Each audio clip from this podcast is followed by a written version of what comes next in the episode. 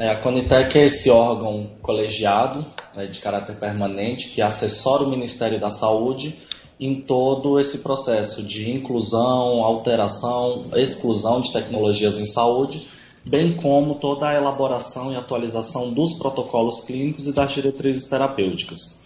Nós nascemos em 2011 através da Lei 12.401 que alterou a legislação do SUS e o nosso regimento está no decreto 7646. É, esse marco legal ele, ele foi muito importante para o processo de avaliação de tecnologia em saúde aqui no país, porque ele nos traz toda a base científica para que de eficácia e segurança das tecnologias para que elas possam ser avaliadas e toda a necessidade também de uma avaliação econômica. Então, todo o nosso processo é posto em consulta pública, atendendo ao princípio do SUS de participação social. Esse é um momento onde todas as pessoas do nosso país podem contribuir. Nós emitimos tanto o nosso relatório técnico como um relatório numa linguagem mais simplificada, que a gente chama de relatório para a sociedade. E temos dois modelos de contribuição: um relatório técnico científico e um relatório social é, um formulário social para essas contribuições. O nosso prazo é de 180 dias, podendo ser prorrogado por mais 90. Hoje nós estamos com uma média de avaliação de 150 dias. É, não podemos fazer avaliação de tecnologias que não, esteja, não tenham registro na Anvisa ou que ainda sejam considerados como procedimentos experimentais por parte do CFM toda incorporação ela leva à elaboração ou atualização de um protocolo clínico. Mais à frente vou passar todo o processo do protocolo. E hoje qualquer pessoa física ou jurídica, desde que atenda às exigências legais, podem fazer uma submissão de avaliação. Então aqui a composição novamente dos membros da plenária e nós do DEGIDS que atuamos como secretaria executiva. Hoje o presidente da Conitec é o secretário Marco Firma, que é o secretário da Esquiti. Eu sou o primeiro suplente, então na ausência dele eu respondo como presidente da Conitec. Dentro do Ministério da Saúde, nós estamos na Secretaria de Ciência e Tecnologia e Insumos Estratégicos, que é a secretaria responsável por todo esse ciclo de vida das tecnologias. Desde o processo de inovação e produção que é responsabilidade do Departamento de Ciência e, de Ciência e Pesquisa e pelo Departamento do Complexo Industrial. Nós, o DGITS, responsáveis pela incorporação e o DAF, responsável por toda a assistência farmacêutica. Então, desde a inovação, a difusão inicial, a incorporação, estamos envolvidos em todo esse processo. E um braço da ATS muito importante que acaba atuando em todo o ciclo de vida das tecnologias é o monitoramento de horizonte tecnológico, que nós atuamos tanto na análise das tecnologias novas ou emergentes, sejam tecnologias em fase de pesquisa, ou seja, tecnologias em fase inicial de registro, em, são novas o, registro aqui no nosso país, para saber se são possíveis é, tecnologias promissoras pra, para o tratamento de determinadas doenças, bem como um processo de desinvestimento, abandono, obsolescência, porque isso também altera o curso clínico da doença. Então, nós temos que estar atentos tanto com o que está por vir de inovação, como com o que está por sair, para que a gente não deixe o nosso paciente desassistido lá na ponta. Então, o conceito, trago aqui um dos conceitos de avaliação de tecnologia, que é essa síntese do conhecimento produzido sobre as implicações da utilização das tecnologias em saúde, sejam elas medicamentos, procedimentos, é, vacinas, é, equipamentos, tudo isso é, é tecnologia em saúde, constituindo todo um subsídio técnico para os gestores tomarem suas decisões é, baseada em evidência. Então, hoje, para a nossa tomada de decisão, nós analisamos os quatro principais pontos. O primeiro é toda a questão clínica, é o ponto crucial, saber se essa tecnologia que eu estou avaliando é segura, ela é eficaz e se ela vai me trazer uma efetividade na, no momento de implementação, se ela traz um benefício agregado, um benefício superior às tecnologias que eu já tenho hoje disponibilizadas para a população. Depois eu faço uma avaliação econômica. Essa avaliação econômica seguida de um impacto orçamentário, utilizando as principais metodologias de avaliação, seja custo-efetividade, seja custo-utilidade, seja um custo-benefício. Todas essas metodologias estão que nós utilizamos para avaliação estão descritas nas diretrizes metodológicas de avaliação econômica do Ministério da Saúde. Não podemos deixar jamais de avaliar o impacto social e, e, a relevância da implementação ou não dessa tecnologia para a nossa população. E não nos esquecendo também da questão da logística, de toda a questão organizacional, de aquisição, de difusão, de, da necessidade de capacitação de profissionais, da, do processo realmente de implementação. Não adianta eu ter essa tecnologia se eu não tiver condições de utilizá-la da melhor maneira. Então, esses são os principais pontos, os grandes blocos que nós, faz, nós avaliamos no processo da tomada de decisão. Para a questão da avaliação clínica, é, aqui é uma pirâmide de evidências, onde nós temos as evidências consideradas padrão ouro, revisões sistemáticas e meta-análises, principalmente de ensaios clínicos randomizados, mas nós já, já estamos, não só no Brasil como no mundo, discutindo a, a necessidade de, de, se trazer metodologias para avaliação utilizando principalmente dados de vida real. Porque uma coisa é, é o, a tecnologia, ela tem um, um, um, uma efetividade, um, desempenho interessante em condições ideais, que no caso são os ensaios clínicos, e, e, outra coisa é a avaliação dessa tecnologias, dessas tecnologias, do desempenho dessas tecnologias em condições reais.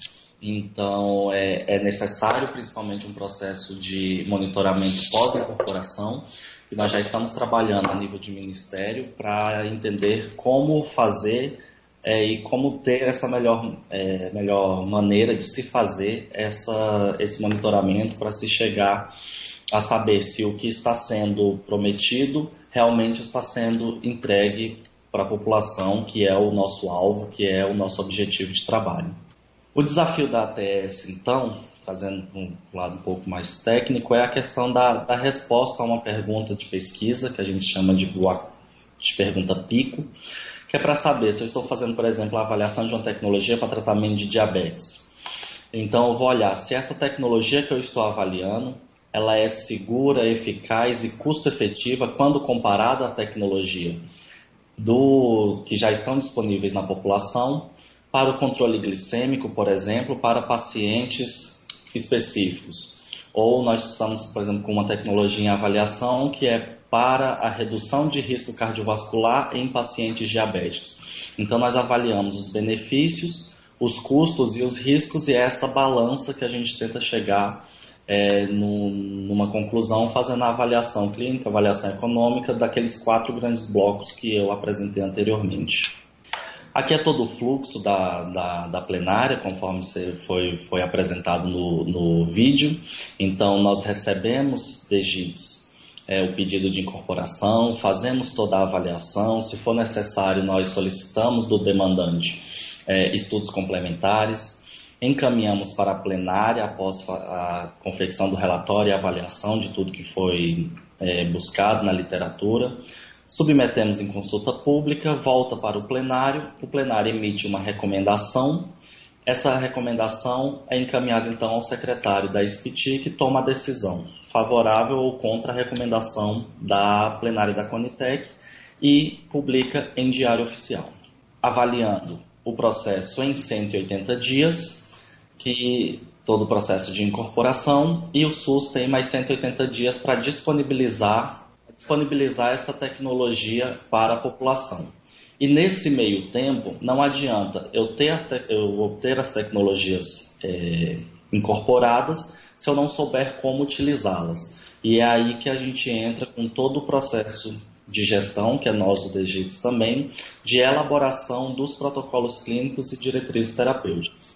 Então, é, protocolos clínicos, é, diretrizes terapêuticas, guias clínicas, guidelines, PCDTs, são todos esses documentos acabam tendo o mesmo objetivo, que é um documento com recomendações de condutas clínicas assistenciais, como que o profissional da ponta ele vai lidar com o seu paciente e como que vai fazer uso das tecnologias que foram incorporadas. E aí nós temos um desafio muito grande, porque é, nós temos que gerar a melhor recomendação possível, a, de acordo com as tecnologias que nós temos disponibilizadas no SUS e que atenda às necessidades da União, às necessidades estaduais e às necessidades municipais. Então, assim, nós somos um, um país de dimensões continentais, de uma heterogeneidade populacional e social muito grande. Então, nós temos que emitir documentos que tenham as melhores recomendações e que atenda a toda essa heterogeneidade de serviços de saúde que nós temos hoje disponibilizados.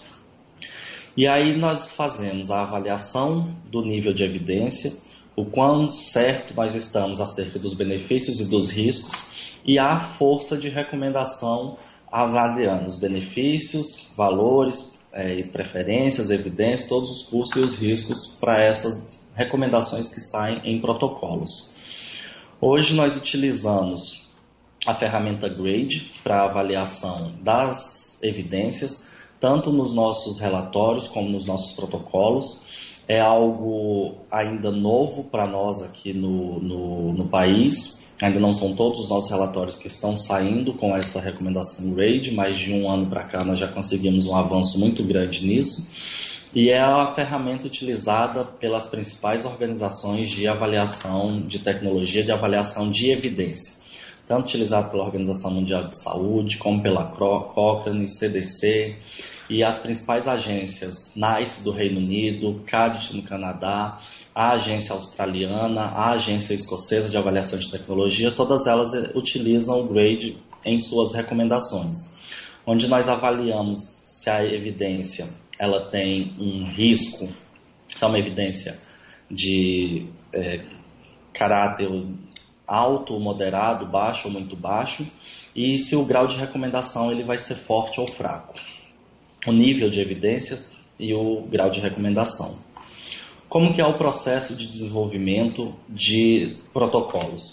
Então nós é, montamos um grupo de trabalho após definirmos qual protocolo que vai ser elaborado, qual protocolo que será atualizado. Esse grupo de trabalho ele é composto por metodologistas, composto por sociedades médicas, composto por metodolo é, por nós aqui do DGITS, que a gestão é toda nossa. Numa primeira reunião de escopo, nós definimos perguntas através do, de um consenso desse, dessa, desse painel de especialistas que é convidado para saber quais as questões, desde o acolhimento do paciente até o diagnóstico, os critérios de inclusão e exclusão, tratamento e monitoramento que não podem faltar. Para cada uma dessas perguntas é feita uma busca, uma síntese de evidências e uma revisão sistemática. Após isso estar pronto, nós reunimos o painel novamente para fazer a avaliação de tudo que foi buscado na literatura. E a partir daí nós geramos as recomendações e elaboramos aquele, o texto final no formato portaria que é disponibilizado para a população. Após esse processo estar pronto, nós encaminhamos para a Conitec, tem todo o trâmite passado anteriormente, como na avaliação das tecnologias, do, dos 180 dias, e é publicado a versão em diário oficial desse protocolo. E a cada dois anos nós temos uma prerrogativa legal de que a cada dois anos esses protocolos eles devem ser atualizados. Aqui é um, uma linha do tempo é, com relação à nossa transparência, a todo o nosso processo de comunicação. Então nós iniciamos em 2011 a partir de 2014, 2015 foi quando nós realmente iniciamos todo o processo mais é, transparente e mais fácil de participação em consultas públicas. Foi quando começamos a emitir os relatórios para a sociedade. E em 2016 nós tivemos uma, a publicação desse guia é, Entendendo a Incorporação de Tecnologias em Saúde, que traz todo esse processo de incorporação é, pelo SUS aqui no, no Brasil, numa linguagem mais simples. E temos um nosso aplicativo, é, tanto para iOS como para Android, que, que, é, que é a maneira mais simples que a gente tem hoje de acompanhar todo esse trabalho nosso da Conitec, porque todas as atualizações no site, todas as consultas públicas é, que são disponibilizadas, todas as decisões que são publicadas, tanto de tecnologias como de protocolos, é, que é atualizado no nosso site, gera um, uma notificação no aplicativo. Então chega no seu celular e você consegue estar acompanhando todo o nosso processo. É, aqui está o nosso site. É, tudo que é feito é disponibilizado no site. Então nós temos todas as atas das reuniões, todas as pautas das reuniões. Temos essa aba Direito em Saúde, que ela é composta por vários, é, várias notas técnicas, nós estamos atualizando sempre, tem ajudado, dado muito subsídio ao judiciário no processo de judicialização. Todos os protocolos estão aqui, a questão de participação social, o monitoramento de horizonte tecnológico estamos iniciando, mas já tem alguns alertas sobre tecnologias que estão por vir e toda a nossa legislação também está aqui. Tá? Então, assim, eu agradeço. É, se a gente conseguir passar o vídeo dos protocolos agora, deixo os nossos contatos. É, infelizmente, é, eu não consegui estar presente aí hoje devido a outras agendas, não vou conseguir participar de todo o evento, mas eu achei importante para a gente conseguir, pelo menos por vídeo, estar tá fazendo esse, esse contato, essa apresentação e iniciar essa discussão acerca de um tema que vem crescendo bastante no nosso país e que precisamos estar em sintonia com o que vem acontecendo em todo o mundo. Então, obrigado a todos pela atenção.